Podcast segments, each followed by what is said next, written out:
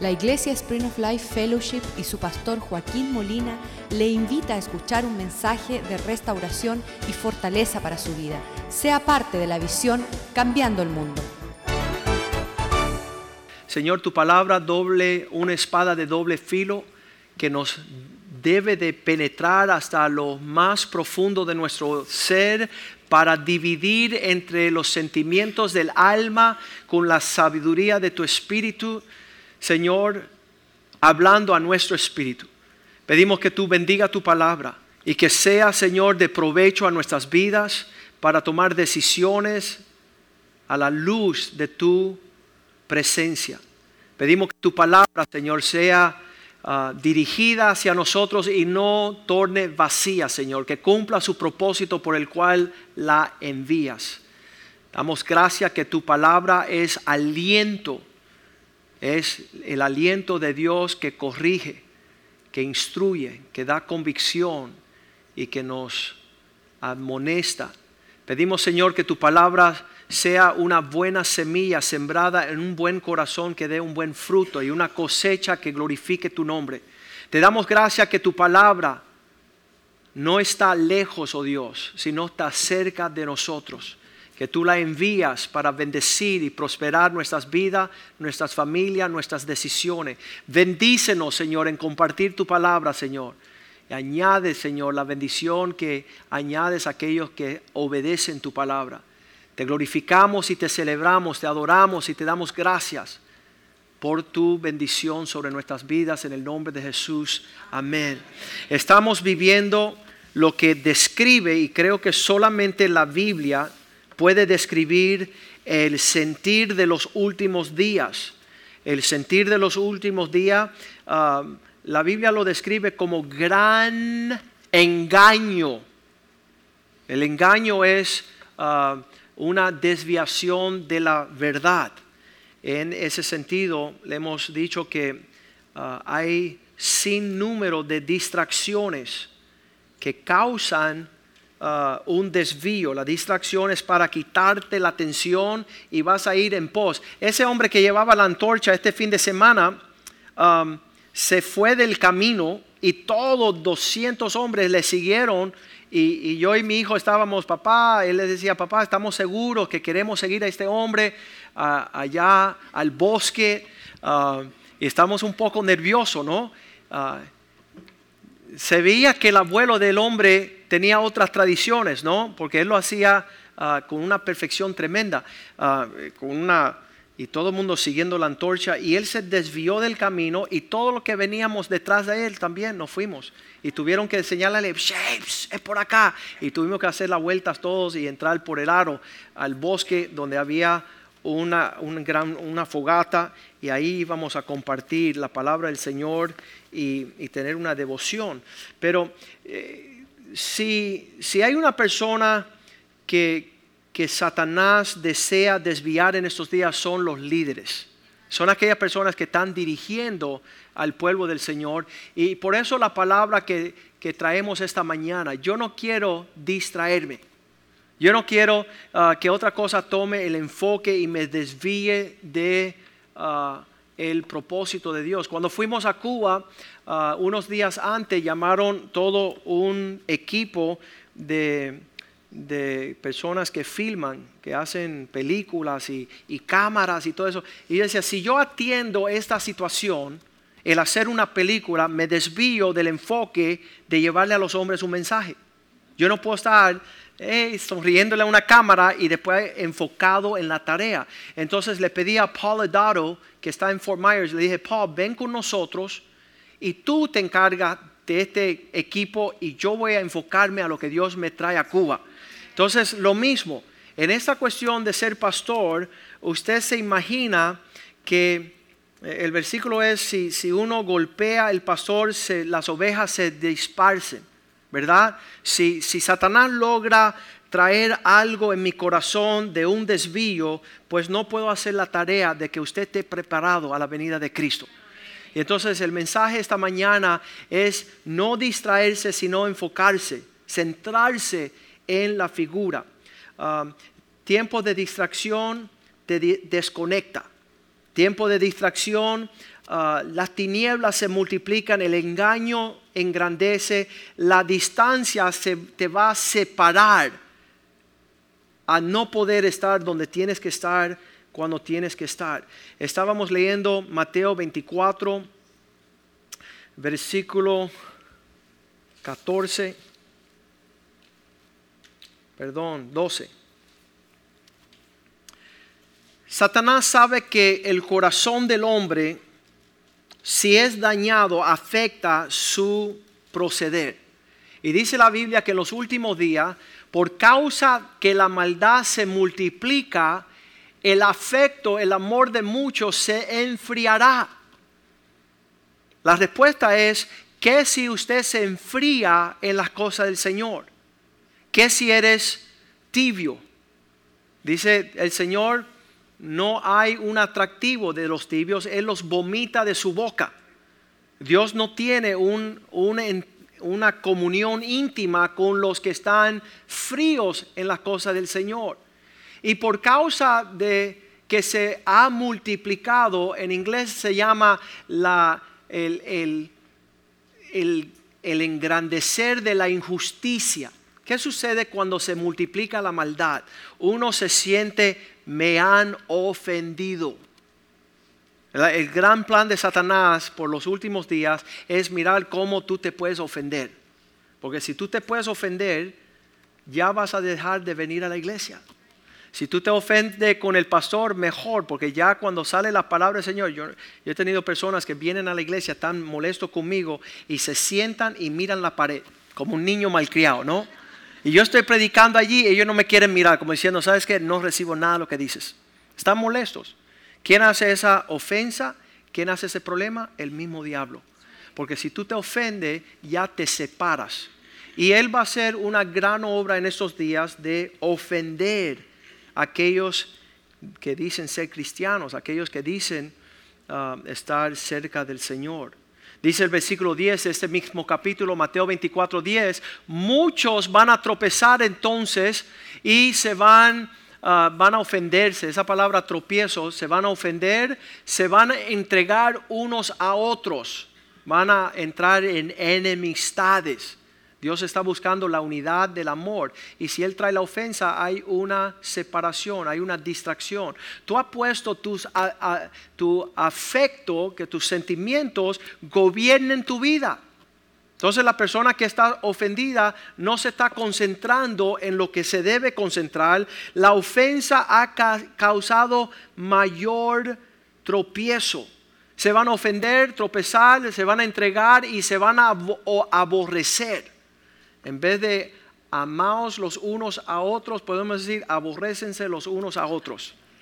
Estén enojados, están divididos, está, rompe la unidad. Ah, dice allí, mm, Hechos 24, 20, Pablo tenía mucho cuidado que su corazón no se... Vamos al 20, 24. Siempre me sucede lo mismo. Cuidado que tú sentimientos personales no te lleven a secuestrarte e irte para el infierno. Yo estoy bravo con Dios, estoy bravo con la iglesia, estoy bravo, eh, la Biblia me ofende. Mira, no te ofenda. Porque Pablo decía, de ninguna cosa pongo mucha, mucho peso, ni estimo mi vida preciosa para mí mismo. Yo no siento que tú tienes la capacidad de ofenderme porque ya yo estoy muerto en Cristo. Ya no voy a permitir que un tropiezo venga hacia mi persona. ¿Por qué? Para que yo acabe mi carrera con gozo. Si yo te dejo a ti, si yo permito que tus actitudes afecten mi corazón, yo endurezco mi corazón y como dice el versículo 14, ah, creo que 10, Mateo 24, 10, dice, por la injusticia el amor de muchos se enfriará. ¿Verdad? Mateo 24, 10. Dice que, que por, por ah, estamos en el 10 ahí, el 12, ahí está. Esta, este, ese cultivo del infierno. A ver cómo yo, yo saco sentimientos amargos. No, no perdono a Fidel, no perdono a Calito, a, a a Chávez, eh, a Maduro. No, no perdono, no perdono. Y te vas para el infierno con él. Te vas para el infierno con el, con el desgraciado, el que no halló la gracia del Señor. ¿Sabes por qué? Porque el amor se te enfrió.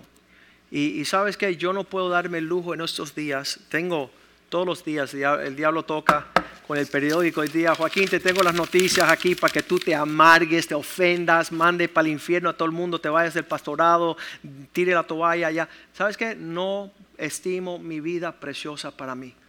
No puedo darle lugar. Vamos a volver a, Hechos, por favor. 20, 24. De ninguna cosa hago caso. ¿Qué, sucede con los chismosos que se están tomando todas las ofensas? Eh, yo estoy ofendido, pero te hicieron nada, no, pero me ofendieron a mi hermano, me ofendieron a mi hermana, a mi tío, a mi primo, todos han ofendido. Pero a ti, entonces, como ya no te ofenden a ti, tú tomas la ofensa del vecino, de, Obama, de, Trump. Tú estás cogiendo toda la ofensa como si, ¿sabes qué? Ese es el plan de Satanás.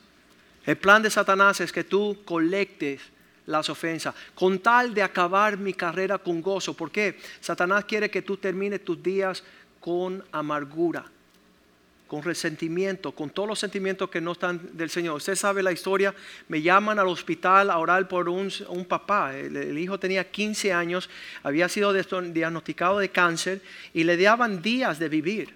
Estaba ahí el hijo, me llamó al hospital y cuando entro a ese cuarto, no me gusta, no me gusta entrar a esas habitaciones. Um, abro la puerta y había una oscuridad tenebrosa. Todo el mundo bien triste. Cuando veo al paciente súper triste, le digo, oye, ¿sabes qué? Hay dos formas de vivir, eh, de morir. Él me miró así como, como dos formas. Sí, puedes, puedes irte así amargado y feo o te puedes ir en la gloria sonriendo y cantándole al Señor. Y empezamos a cantarle a Cristo. La presencia de Dios llenó ese cuarto y ese hombre se fue con una sonrisa. Esa es la diferencia, ¿no? Y entonces así dice Pablo, a fin de terminar mi carrera con sonrisa en el rostro. Cuando tú me veas morir, ahí nadie me sacó de la paz, no permití que me ofendieran, no lo voy a permitir. Ah, no lo intentes porque no, no va a suceder. Y el ministerio que recibí del Señor para darle testimonio al Evangelio, a las buenas nuevas de la gracia de Dios en estos días, si empezamos a señalar cada uno de los hermanos, cada uno puede enumerar una distracción. Pueden enumerar, no, porque las finanzas mías me están preocupando, mi salud me está preocupando. ¿Sabe? Mi relación con mi esposa me preocupa, la relación con mis hijos, esas relaciones familiares, eh, las de las amistades son las que nos golpean más fuerte. Y sabes que no podemos bueno, vamos a decirlo de esta forma, la única forma que vamos a superar estos sentimientos es enfocarnos en Jesús. Mirarlo a Él y que Él sea el centro de nuestro enfoque. Dice Hebreos 12:2, mirando a Jesús, autor y consumador de nuestra fe. Que esta carrera se, se corra, ¿sabes qué? Yo sé que duele. Yo sé que golpea las palabras, las ofensas, la deslealtad el, desconecte, eh, el distanciamiento. Pero si yo vuelvo los ojos a Jesús, el autor, el, el, que puso origen a mi fe, el que comienza y termina en la fe, el cual el ejemplo que tenemos es puso mirada en el gozo puesto delante de él, pudo superar y sufrir la cruz, pudo ir más allá de su ofensa, porque estaba mirando por delante sus ojos en otro enfoque, así como se sentó a la diestra del trono de Dios. me encanta estar rodeada de personas que cuando estoy abrumado, estoy, me, lleva bien pesada la vida, ellos dicen, ¿sabes qué, ah, Joaquín? Va a ser hermoso el día que caminemos sobre las, las calles de oro wow, ya me quitó el enfoque, ya Señor no lo mate, quiero ir a caminar las calles de oro. Quiero caminar en rumbo de la bendición celestial. No voy a permitir que Satanás me venga a aconsejar hacia lo, uh, mira lo que dice aquí, sufrió el menospreciando el oprobio, la vergüenza. Muchas veces esos sentimientos profundos son los que marchan nuestra vida. Personas que, que sufrieron cosas. Allá en la reunión de los, ah, de los hombres en Norte Carolina, había la presencia de un hombre mayor y, y, un hombre, un arete, le faltaba todos los dientes y los muchachos me decían, pastor, ese hombre está torcido, le hablamos dos minutos y lo que salió ahí fue amargura y, y no en balde. La vida que ha vivido ese hombre siendo menospreciado, el oprobio de sabe Dios cuántas cosas. Y, sabes que el centrarme no en su persona ni su expresión, sino Jesús es más grande que eso. La hermosura del Señor mucho por encima de la expresión de las cosas torcidas. Salmo 16, 8, David decía, siempre mis ojos están puestos en mi Señor. He puesto siempre delante de mí a mi Dios. Lo estoy mirando ya mismo. Porque cuando lo hago a Él, mi fuerza, mi diestra, no seré conmovido. Cuando yo hago la realidad de Cristo, muchas personas aún están viendo los hechos de los milagros del Señor y no el Señor de los milagros, ¿verdad? En vez de ver la atención en la, provisión, en el trabajo, la economía, ah, todas estas cosas son secundarias a quién es Él. Y si lo pongo a Él centrado en su trono sobre todas las cosas, ah, diga conmigo, no seré conmovido. Casi siempre nuestros sentimientos quieren secuestrarnos a uno. ¿Cuántos saben que es verdad? Los sentimientos te quieren que tú te montes en el tren y dé el viaje entero. Pero sabes decirle a tus sentimientos, yo estoy mirando a mi hijo. Estoy mirando el Hijo de Dios en la cruz del Calvario. Mis ojos contemplan su hermosura. Nada es más importante que agradarle a Él. Y estamos viendo en estos tiempos, he puesto aquí la oscuridad, el engaño, distanciamiento, la ofensa, todas estas cosas, comienzo de dolores, comienzo de dificultades. Mateo 24, 9 dice, ellos te traicionarán, te matarán os matarán. ¿Cuántos, cuántos saben que, que hay oportunidades en la vida? Esa palabra matar en la Biblia significa separación. Cuando alguien te hace así, la X ya no existe para mí, te matan, te separan, ya tú serás aborrecido de todas las gentes por causa de mi nombre. Está diciendo al primer servicio, si tú entras a una fiesta con seis cervezas, te dan la bienvenida si entras con una buena botella de rom o una buena canción en un radio, si tú entras con amistades, si entras con tu favorito equipo de deporte, la puerta está abierta. Pero trata de, intenta entrar con Jesús. Intenta de tocar la puerta y dice, mira, traje la Biblia y quizás podemos orar y bendecir. Te hacen la cruz, ¿qué haces aquí? No te soportan, te están, te están aborreciendo a causa del nombre del Señor. Nuevamente, los sentimientos de unos están bien afectados cuando uno quiere agradar a Dios en una generación donde las personas no quieren, porque no quieren soltar su ofensa, no quieren soltar su dolor, su venganza. Pero tú y yo que queremos no distraernos, queremos poner nuestra atención sobre Jesús. Mateo capítulo 14 versículo 22, el ejemplo que nos da la Biblia es aquel día que Jesús manda a sus discípulos montarse en la barca, ir delante de él al otro lado de la ribera, entre tanto que él despida la multitud. Versículo 23, se montaron, despedía a la multitud, subió el monte a orar aparte y cuando llegó la noche estaba allí solo el Señor. Versículo 24, allá en el centro, en el medio del mar, la barca estaba, escucha esto bien, azotada por las olas y el viento era contrario. Así nos sentimos en estos últimos días. Está el clima, la atmósfera bien turbia, bien molesta. Está la tormenta ahí, estamos nosotros en la barca y el viento contrario. Ah, les voy a decir un secreto, eso es una confianza que les voy a decir. Yo pensaba que las personas iban a darle la bienvenida a una persona que amara a Jesucristo de todo corazón. Yo pensaba que iban a haber aplausos. ¡Wow! ¡Uh! Tú estás honrando a Dios, tú estás viviendo como la Biblia manda, tú estás buscando las cosas de Dios. ¿Y sabes qué? No aquí. Aquí no va a suceder esos aplausos.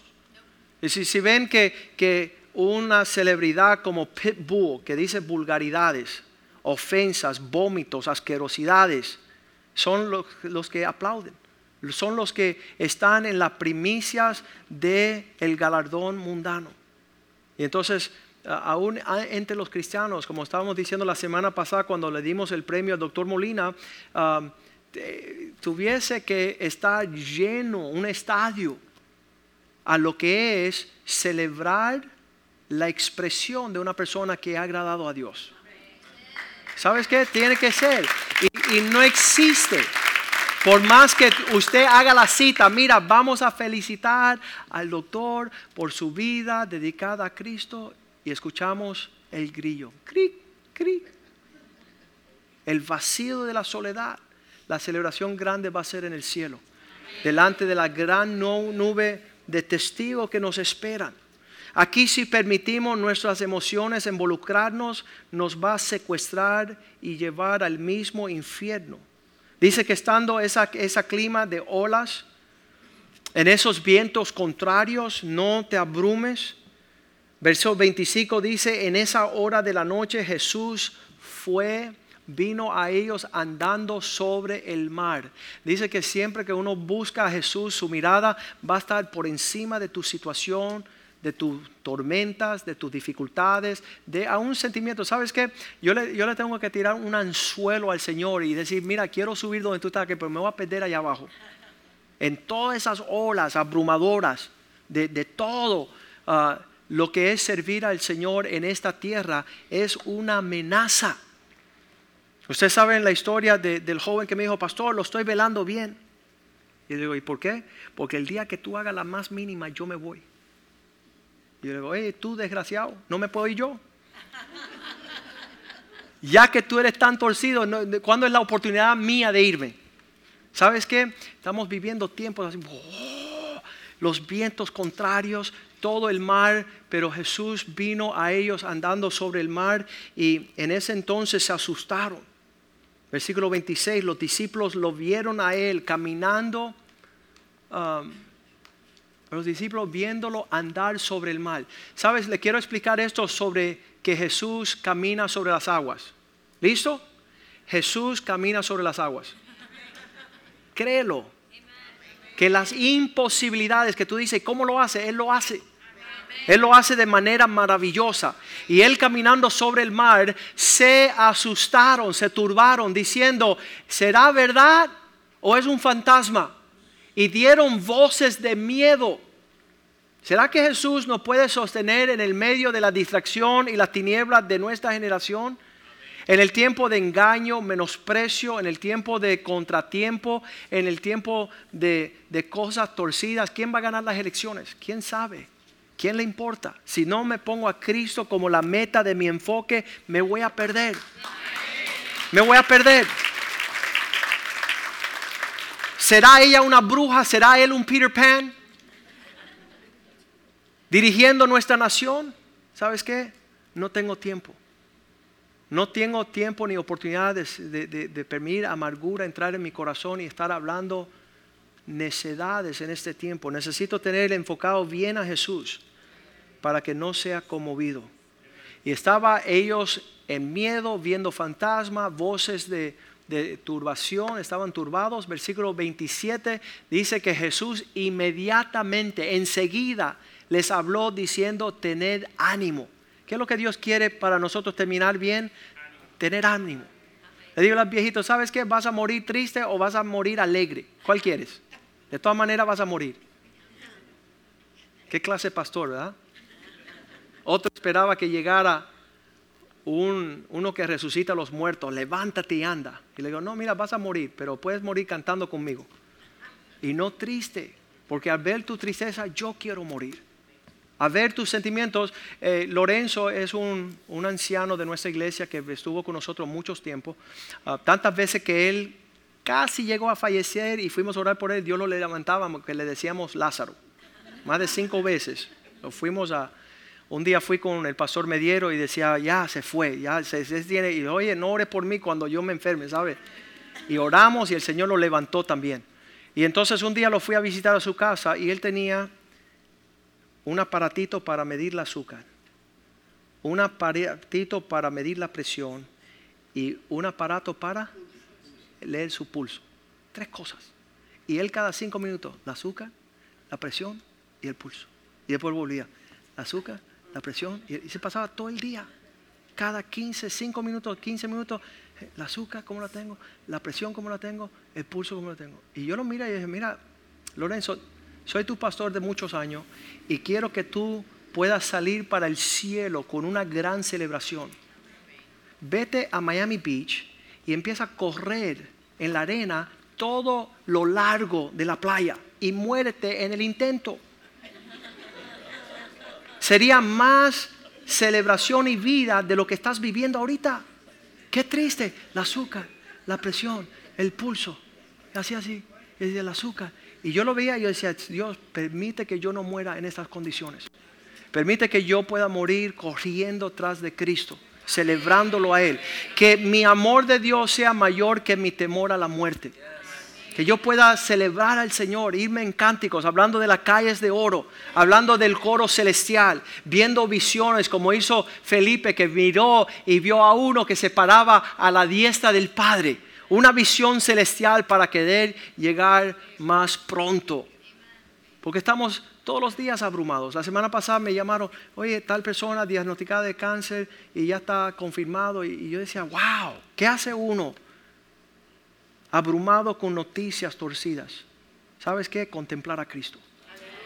Poner nuestra mirada en el Señor. Dice que cuando estaban asustados, Él enseguida les dijo, tened ánimo. Yo soy, no temáis el centro de nuestra existencia tiene que ser no ni siquiera las cosas que Dios hace, ni um, la obra del Señor, sino el Señor de la obra. Estar ahí mirándolo a Él, enfocándole. Y dice cuando Él dijo esas palabras, que inmediatamente Pedro le contestó, no voy a temer, voy a tener ánimo. Pero le dijo, Señor, si eres tú, versículo 28, si eres tú, manda que yo vaya a ti sobre la agua. Mándame a elevarme sobre esta situación. Quiero vencer la oposición. Y entonces ahí Jesús le dijo, versículo 29, le dijo, ven y descendió Pedro a la barca y andaba sobre las aguas para ir a Jesús. Eso es necesario. Yo no sé cuál es tu distracción hoy día. Puede ser económica, puede ser relacionales, en familia, en asuntos, hermanos, contienda, malentendimientos, celos, envidias, traición, lo que sea. No te vayas en ese rumbo. No permitas tú ser un, un esposo que intoxique a tu esposa con sentimientos en un clima terrenal. Que cuando llegan a ti y te digan algo, tú digas, mira, vamos a contemplar a Jesús un poquito. En Él hay claridad, en Él hay paz, en Él hay un sentimiento no contrario a nuestro bienestar. Si la economía nos abruma, la falta de fidelidad nos abruma, la ausencia de aquellos que abandonan nos abruma, el falta de la caricia y el abrazo. ¿Sabes? Que Dios creó esto como una necesidad nuestra. La vamos a encontrar en Jesús. Él es el centro de nuestro amor, nuestra luz, nuestra sanidad. Y dice que cuando Pablo salió, versículo 29, y descendió Pedro de la barca, andó sobre las aguas para ir a Jesús, versículo 30, de pronto, al ver, puso su atención sobre el clima, su afecto, donde está tu afecto, ahí está tu corazón. El viento fue tan fuerte que tuvo, lo movió a un sentimiento contrario al amor, que es el temor, y comenzó a hundirse. Y gritó voces diciendo, Señor, rescátame, sálvame. Y entonces, el versículo 31 dice que inmediatamente Jesús estrechó, extendió la mano, asió de él y le dijo, hombre de poca fe, ¿por qué dudaste? ¿Por qué permitiste entrar en tu corazón la duda de mi fidelidad?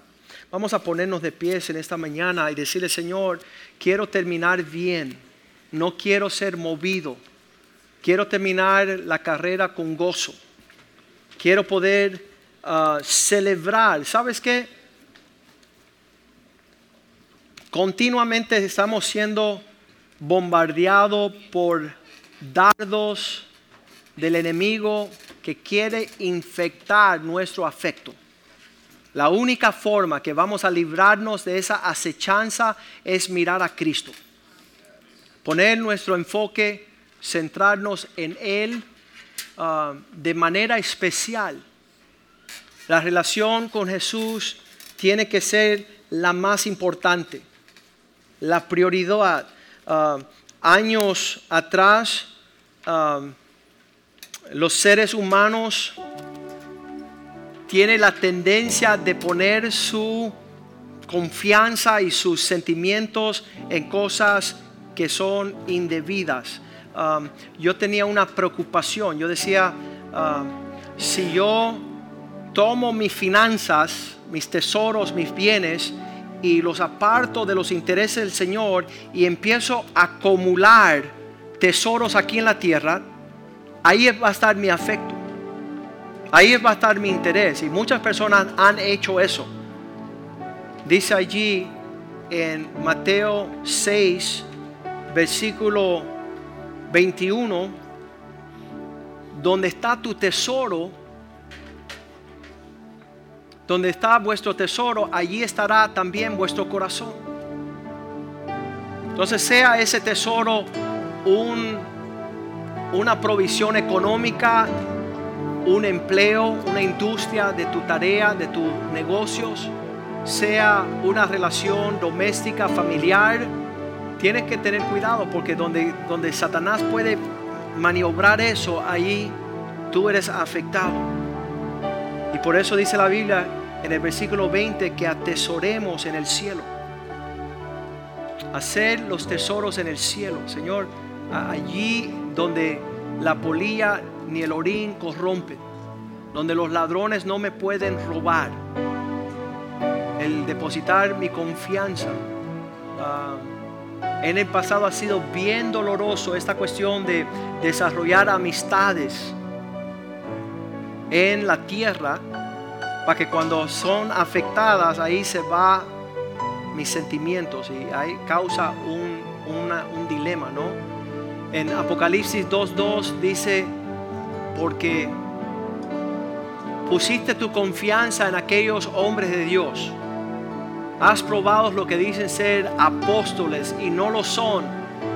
Los has hallado mentirosos. Señor, yo puse mi confianza en un pastor un día y dejó caer mi confianza. Afectó lo que yo esperaba de un hombre de Dios. ¿Sabes qué? Pon tu confianza en Jesús hoy. No permita que esos sentimientos se opaquen por causa de poner tu confianza en aquello que es terrenal. Y, hemos tenido muchos ejemplos de personas que dicen, no, ya no vuelvo más a la iglesia. Y tú le dices, ¿por qué? Porque una vez tenía un pastor y no me visitó cuando mi mamá murió y no fue al funeral. Mi perro murió y no llegó. Ayer había un, pastor en Puerto Rico que tenía que ir a ordeñar las vacas tempranito en la mañana y un día que falló ya no volvieron a la iglesia. Mi pastor no vino a ordeñar la vaca hoy. Todas esas cosas que depositamos sobre el pastor, que son nuestras expectativas, que cuando psh, caen uno dice, ya no vale la Biblia. Esta mañana te damos la invitación que pongas a Cristo en su trono. Hablaba con una mujer este, esta semana, decía, um, mis hijos tienen una falta de perdón, por eso no volvemos a la iglesia.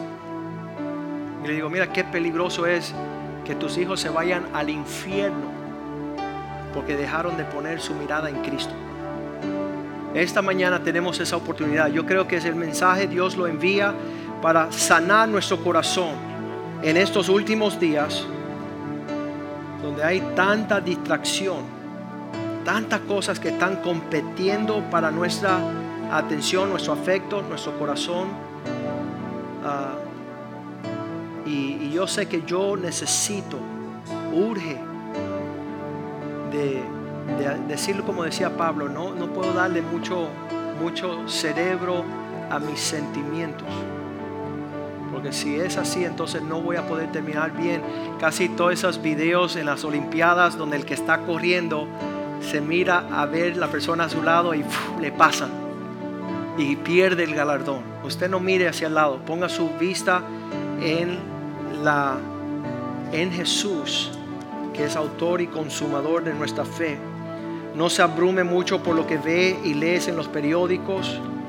No te abrumes mucho por lo que sucede en la iglesia, ah, lo que sucede en familia, en su trabajo, en la rutina diaria, en su deporte, en su pastor, sino pongan sus ojos en Jesús. Vamos a cantar esta canción y, y tiene como propósito tú decir, Señor, sé que estoy distraído por las olas, por el clima, por la tormenta, pero quiero poner mis tesoros enfocados en ti para no poder terminar mal, sino terminar bien mi, mi, mi carrera. Sabe que vosotros sois la luz del mundo y queremos en estos tiempos donde las personas quieren hablar de la política en los Estados Unidos, quieren hablar sobre el sentimiento de que sucede en nuestros países latinos, Venezuela, en Brasil, en Cuba, en Puerto Rico, que usted sea la esperanza de gloria. Que usted sea el que tiene otra conversación. El que usted invite a las personas no distraerse en estos últimos días, donde Satanás quiere abrumar. Dice que habrá reino contra reino, nación contra nación, pero dice que no nos conmovemos en este medio, en este clima de oscuridad y distracción, que usted esté contemplando la cruz de Cristo. Puesto vuestros ojos en Jesús, autor y consumador de vuestra fe, para poder terminar la carrera con gozo para poder no abrumarte en sentimientos tenebrosos de la contienda, la adversidad. No significa que no nos, no nos importa estos asuntos. Son sumamente importantes, pero más importante nuestra salvación. Más importante poner nuestros ojos con una fija mirada sobre nuestra, nuestro galardón. Que no estemos sintiendo Ah, esa trampa que Satanás va a usar en estos días de la ofensa, de sentirse ofendido la deslealtad, por el, el corazón frío, por la maldad que aumentará de muchos. Señor, pedimos, Señor, que nuestro amor sea ferviente. Que veamos, Señor, por la fe y no por vista lo que es nuestra prioridad. Dice Colosenses 3:5, haced morir vuestros sentimientos terrenales, los lazos del afecto terrenal tienen que ser matados. No dice disciplinados, dice hacer morir ese afecto natural y que pongamos nuestra, nuestro sentimiento en las alturas donde está nuestra meta, nuestro galardón. El final de nuestros días va a ser terminar bien porque no nos permitimos distraer. Padre, te damos gracias por tu iglesia. Tú has dicho que esto es la victoria que vence al mundo, nuestra fe. Estamos por encima del clima, de la tormenta, de las cosas que hacen turbio nuestro corazón, hacen nuestros sentimientos, secuestrar nuestro completo ser.